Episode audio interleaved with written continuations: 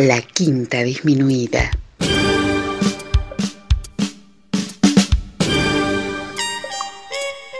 Jazz desde la ciudad más cercana al cielo.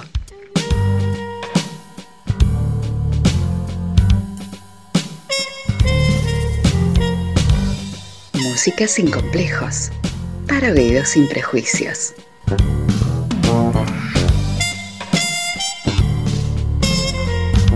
Una producción de Nicolás Peña.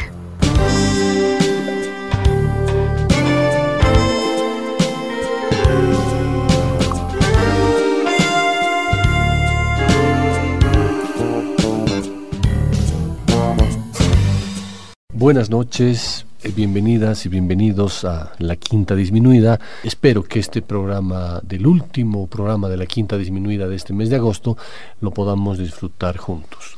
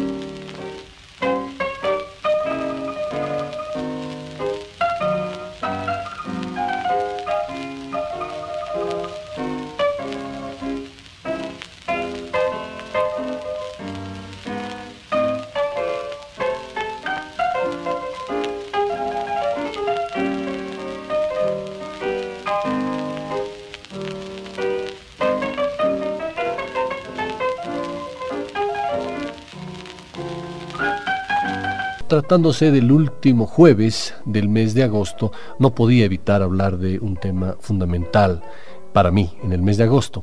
Y es que el mes de agosto se recuerda a dos personajes gigantes del jazz. Eh, uno vinculado a la música y el otro vinculado a la literatura. Eh, Charlie Parker, 29 de agosto, y el gran cronopio Julio Cortázar, el 26 de agosto. Así que el programa de hoy lo podríamos titular algunos cronopios. Y en ese sentido he elegido unos músicos que desde el punto de vista mío y desde el punto de vista de, Julio Cortázar están considerados como cronopios. Y vamos a empezar con el enormísimo cronopio, como lo llamaba Julio Cortázar, que lo llamaba así a, Louis Armstrong, así que he preferido, he querido compartir con ustedes la música de estos cronopios del jazz con los textos de, de Julio Cortázar en varios de sus cuentos.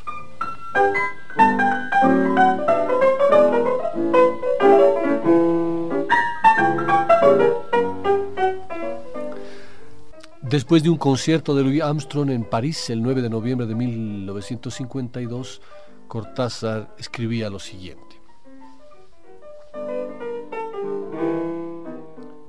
De golpe aparece por una puertecita lateral y lo primero que se ve de él es su gran pañuelo blanco, un pañuelo que flota en el aire y detrás de un chorro de oro también flotando en el aire y es la trompeta de Luis. Y detrás, saliendo de la oscuridad de la puerta, la otra oscuridad llena de luz de Luis que avanza por el escenario.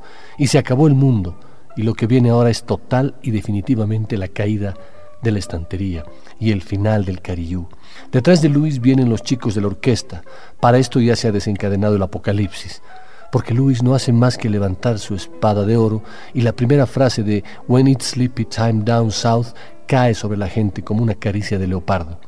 De la trompeta de Luis la música sale como las cintas habladas de las bocas de los santos primitivos.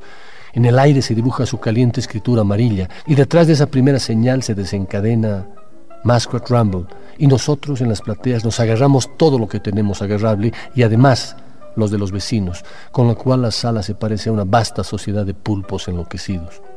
Y en el medio está Luis, con los ojos en blanco detrás de su trompeta, con su pañuelo flotando en una continua despedida de algo que no se sabe lo que es, como si Luis necesitara decirle todo el tiempo adiós esa música que crea y que se deshace en el instante, como si supiera el precio terrible de esa maravillosa libertad que es la suya. Y entonces le vienen ganas de cantar y canta.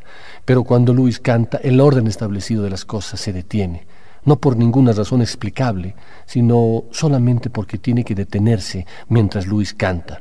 Y de esa boca que antes inscribía las banderolas de oro crece ahora un mugido de ciervo enamorado, un reclamo de antíope contra las estrellas, un murmullo de abejorros en la siesta de las plantaciones. Perdido en la inmensa bóveda de su canto, yo cierro los ojos y con la voz de Luis de hoy me vienen todas sus otras voces desde el tiempo, su voz desde viejos discos perdidos para siempre y aunque yo no soy más que un movimiento confuso dentro del pandemonio perfectísimo de la sala colgada como un globo de cristal de la voz de Luis, me vuelvo hacia mí mismo por un segundo y pienso en el año 30, cuando conocí a Luis en un primer disco, en el año 35, cuando me compré mi primer Luis, y abro los ojos y él está ahí en un escenario de París, y abro los ojos y él está ahí. Después de 22 años de amor sudamericano, él está ahí. Después de 22 años está ahí con toda su cara de niño, irreformable. Luis, cronopio, Luis, enormísimo cronopio. Luis, alegría de los hombres que te merecen.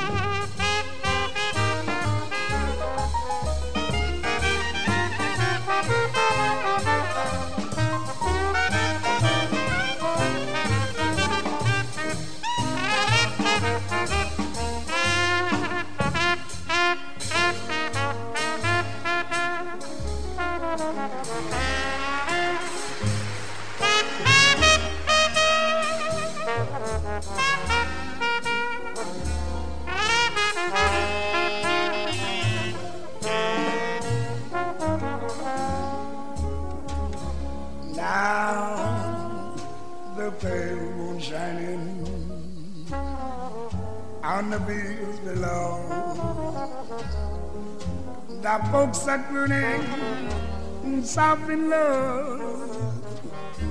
You need to tell me, boy, because I know, yes.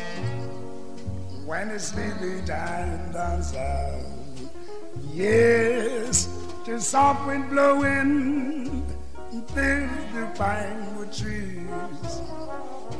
The folks down there live a life ease. When old mammy falls on the knees, when it's sleepy time does yes. Steamboats up the river coming and going, ba da da da da da da, splashing the night away. You hear those banjos ringing, and the folks are singing, and they dance till the break of day. Yes, dear old Southland, with this dreamy song, yeah, take me back where I belong right in my mammy's arms. Bantes, bantes, bantes, bantes, bantes, zat, brilhante, toto, zat. Whoa. How do you do, everybody?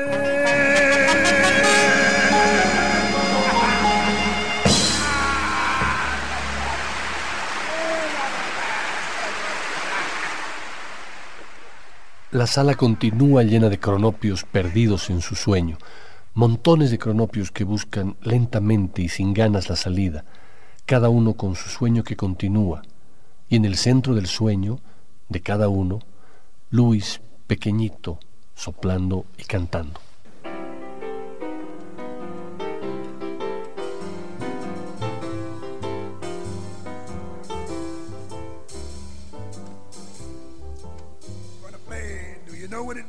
To Miss New Orleans.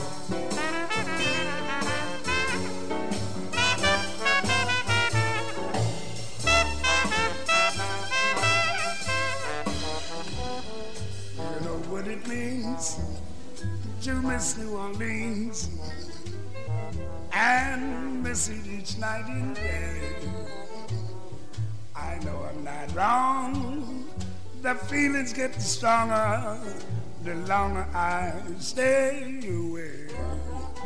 Yes, the lost colored vines, the tall sugar pines, the mockingbird sings to sing. And I like to see the lazy Mississippi hurrying into spring. Oh, the mighty rise, the memories of Creoles that fill the air. I dream of old Anderson June, and I'm wishing that I were there. Do you know what it means to miss New Orleans? Since that's where you left your and there's something more. I miss the one I care for more than I miss New Orleans.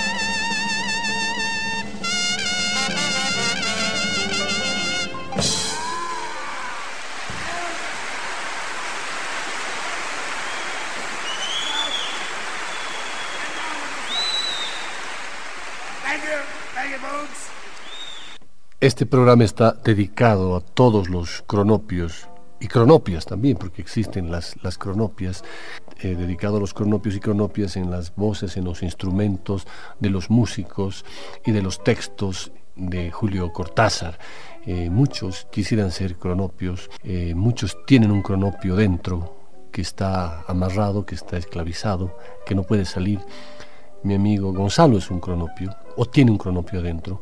Pero el mundo para Cortázar, en una simplicidad de los cronopios, existen los, los famas y existen los esperanzas, unos seres extraños. Y cada uno de nosotros puede calificarse como un cronopio, como un fama o como una esperanza. Y en uno de sus relatos, que se titula Viaje a un país de cronopios, específicamente la embajada de cronopios, Cortázar dice lo siguiente.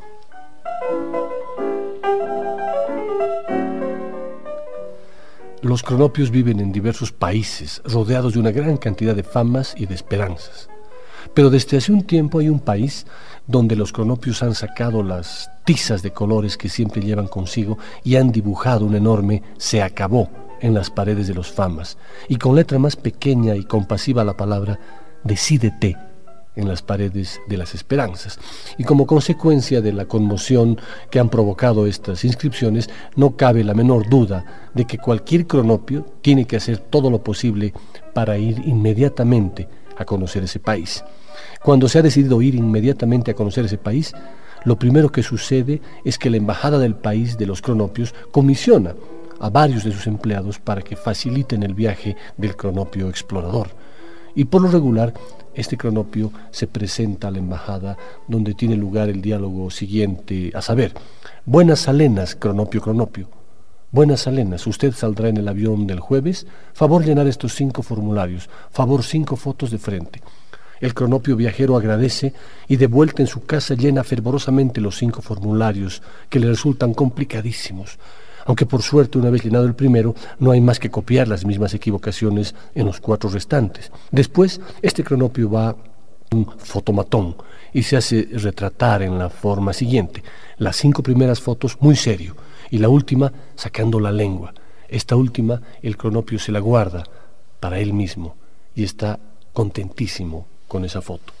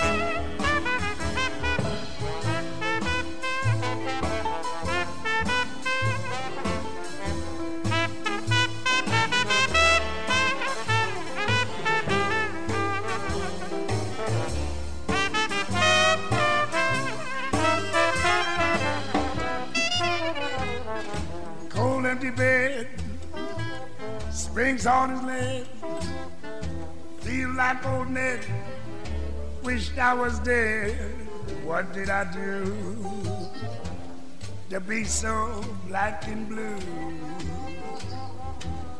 Mm, even the mouse ran from my house. They laugh at you and scorn you too. What did I do? to be so black and blue. I'm white inside, but that don't help my case. Cause I can't hide what is in my face, but the, the, the, these battles, How would it end ain't got a friend. Only sin is in my skin. What did I do to be so black and blue?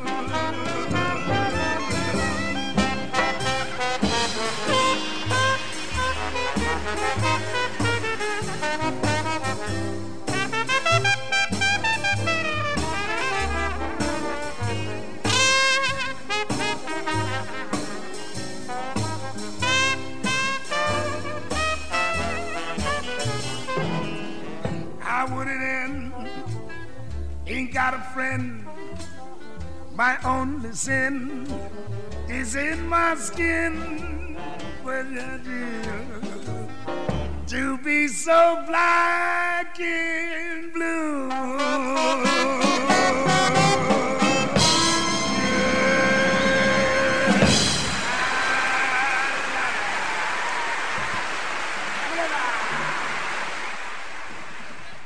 Ahora se apagan las luces. Nos miramos todavía con ese ligero temblor de despedida que nos gana siempre al empezar un concierto. Cruzaremos un río, habrá otro tiempo, el óvulo está listo. Y ya el contrabajo levanta su instrumento y lo sondea. Brevemente la escobilla recorre el aire del timbal como un escalofrío y desde el fondo, dando una vuelta por completo innecesaria, un oso con un birrete entre turco y solideo se encamina hacia el piano, poniendo un pie delante de otro, con un cuidado que hace pensar en minas abandonadas o en esos cultivos de flores de los déspotas sasánidas, en que cada flor hollada era una lenta muerte de jardinero.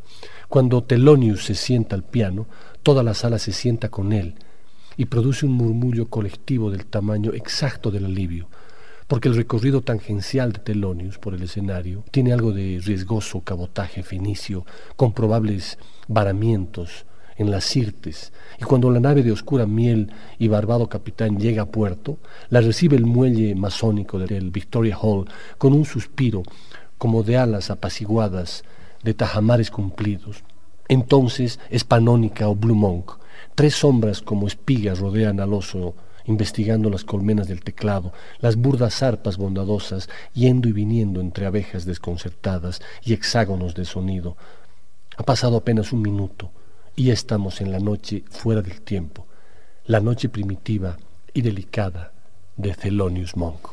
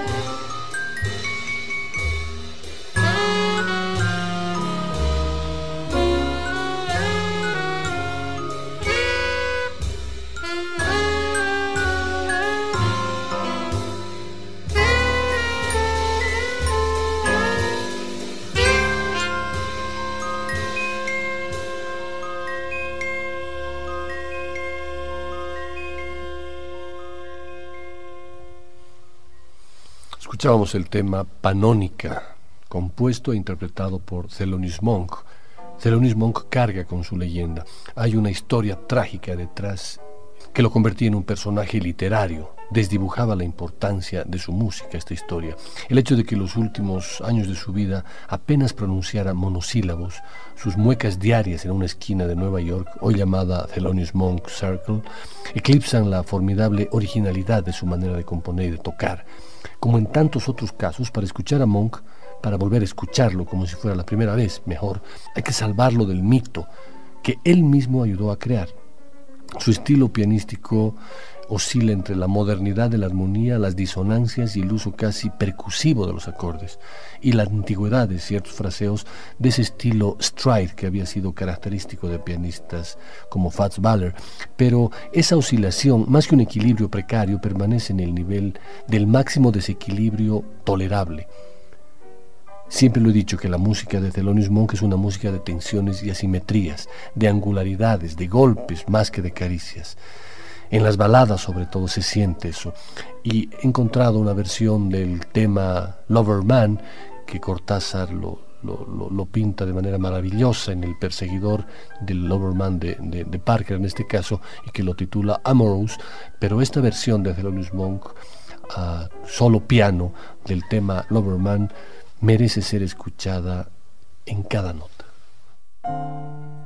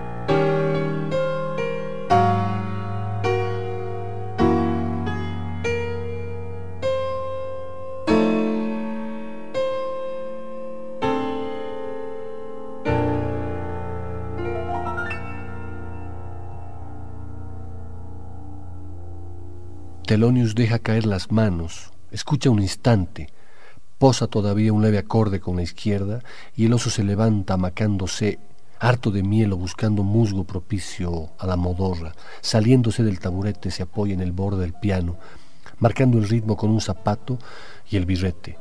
Los dedos van resbalando por el piano, primero al borde del mismo del teclado, donde podía haber un cenicero y una cerveza, pero no hay más que un Steinway and Sons, y luego inician imperceptiblemente un safari de dedos por el borde de la caja del piano, mientras el oso se amaca cadencioso, porque Rose y el contrabajo y el percusionista están enredados en el misterio mismo de su Trinidad, y Thelonious viaja vertiginosamente sin moverse, pasando de centímetro en centímetro rumbo a la cola del piano, a la que no se llegará.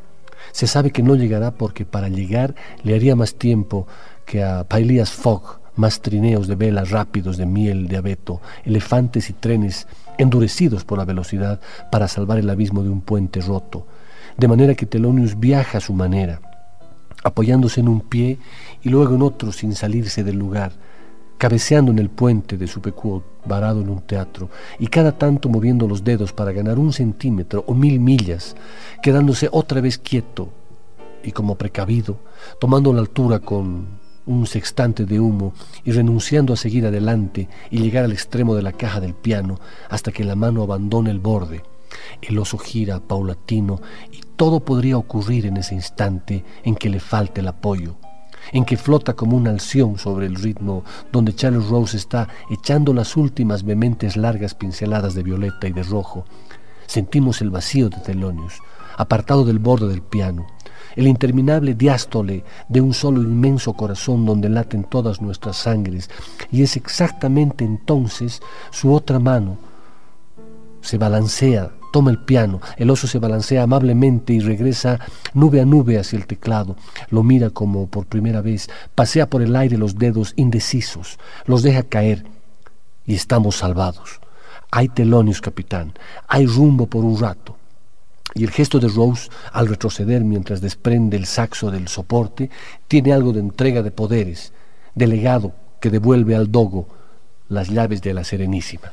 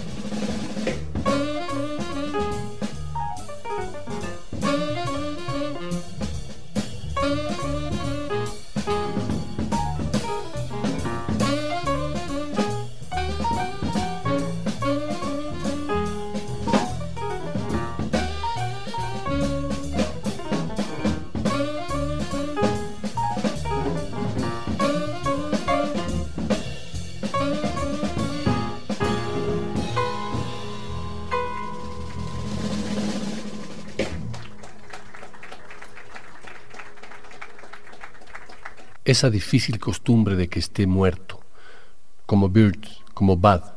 He didn't stand the gust of a chance, pero antes de morir dijo su nombre más oscuro, sostuvo largamente el filo de un discurso secreto, húmedo de ese pudor que tiembla en las estelas griegas donde un muchacho pensativo mira hacia la blanca noche del mármol. Allí la música de Clifford ciñe algo que escapa casi siempre en el jazz, que escapa casi siempre en lo que escribimos o pintamos o queremos. De pronto, hacia la mitad se siente que esa trompeta que busca con un tan...